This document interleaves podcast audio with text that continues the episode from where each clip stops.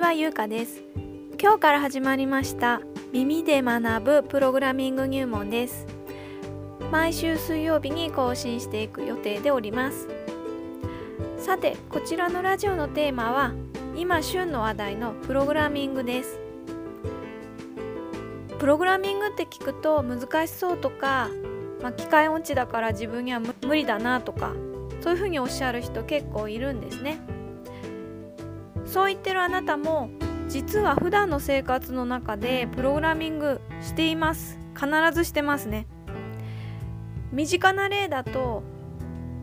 今日の晩ご飯のメニューを、まあ、頭に入れて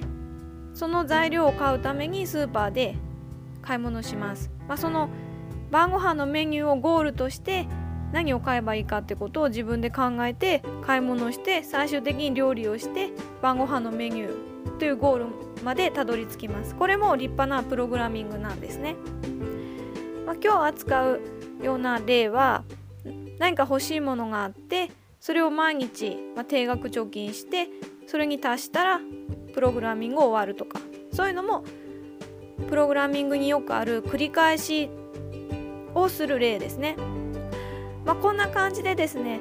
今日のラジオの内容は全然プログラミングって難しいことはなくてもうあなたも毎日やってることなんですよってことが分かっていただければ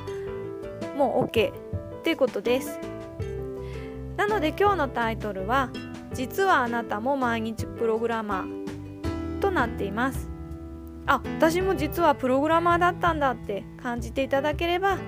嬉しいなと思っております。このラジオを何回かまあ聞いてみてこんなに簡単なら楽しそうやってみようかなとか思っていただければすごく嬉しいなと思っておりますので、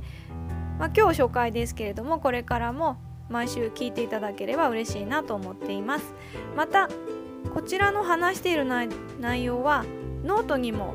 書いてありますので概要欄に書いてあるノートの URL も合わせてご覧ください。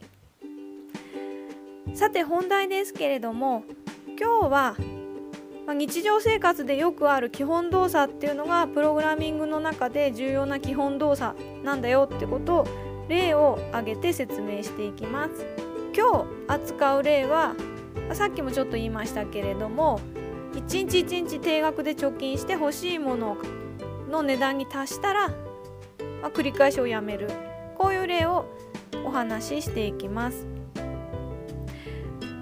では実際に欲しいもの何か思い浮かべてください。私は最近まで最新の iPad 欲しかったですけれども、まあ、そんな感じで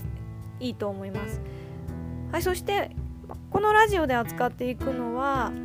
まあ本当に例で、まあ、何でもいいんですけれども例えば任天堂スイッチですね。任天堂スイッチ今 Amazon で3万2900円で売っています。は来年の1年後にもう任天堂スイッチを自分は持っていて遊んでいるっていうのをゴールにしてみましょう。そして今所持金は0円とします。だから少なくとも1年後にはもう任天堂スイッチ持ってないといけないんですよね。というと、まあ、1年365日だからまあ365日までにはお金を貯めて任天堂スイッチ買ってないといけないですけれどもはい今所持金0円です。どうやってやりましょうか？っていうのがまずプログラミングの始まりになります。いろいろな方法があると思うんですけれども、まあ、スタンダードな方法としては、まあ、毎日ちょっと節約しながら、まあ、100円ずつ貯金箱に入れてって3万2900円に達するまで貯金を続けるとか、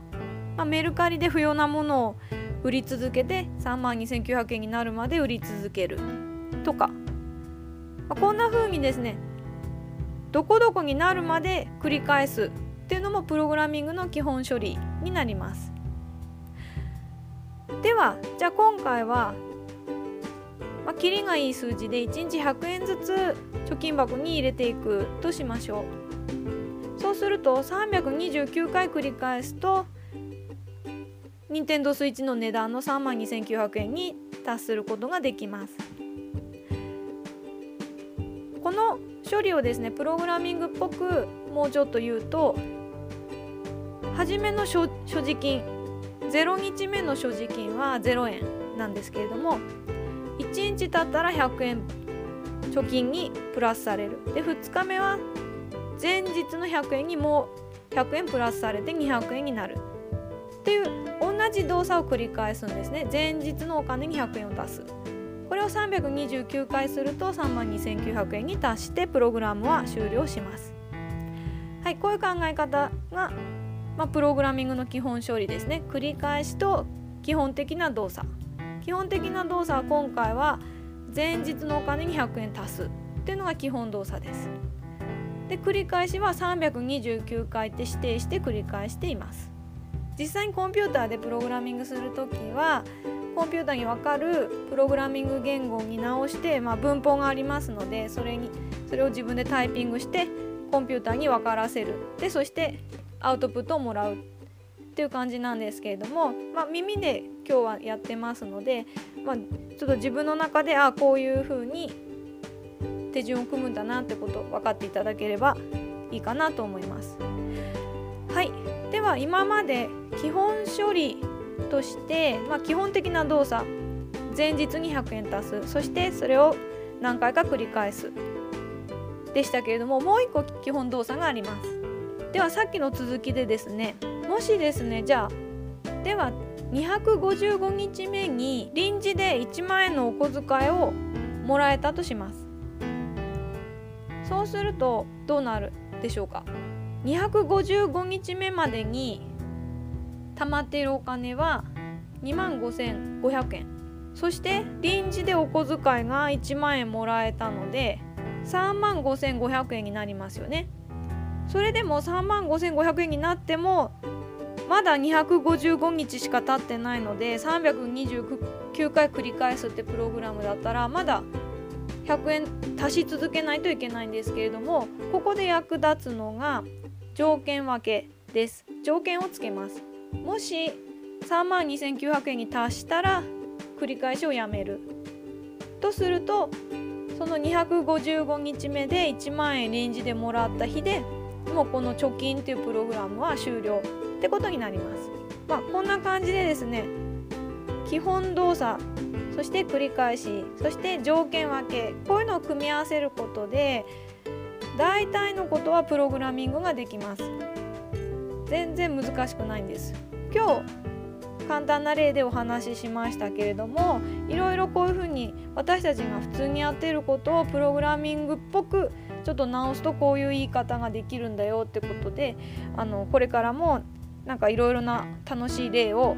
お話できたらいいなと思っております。そしてですねプログラミングから学べることって結構あるんですね。プログラミングのアルゴリズムを学ぶことでああじゃあ現実問題私たちの実際の生活にこの手順とかこの考え方使うともっと効率的になるよねとかそういうことたくさんあるんですね。だからプログラミングって考え方を学びそれを生活にフィードバックできたり、まあ、いろいろなスキルアップにつながる学問であります。なので是非ですねこのラジオを何回か聞いてみてプログラミングに興味持っていただける方が一人でも増えると嬉しいなと思っております。はい。それでは今日は以上となります。最後までお聴きいただきありがとうございました。来週またお会いしましょう。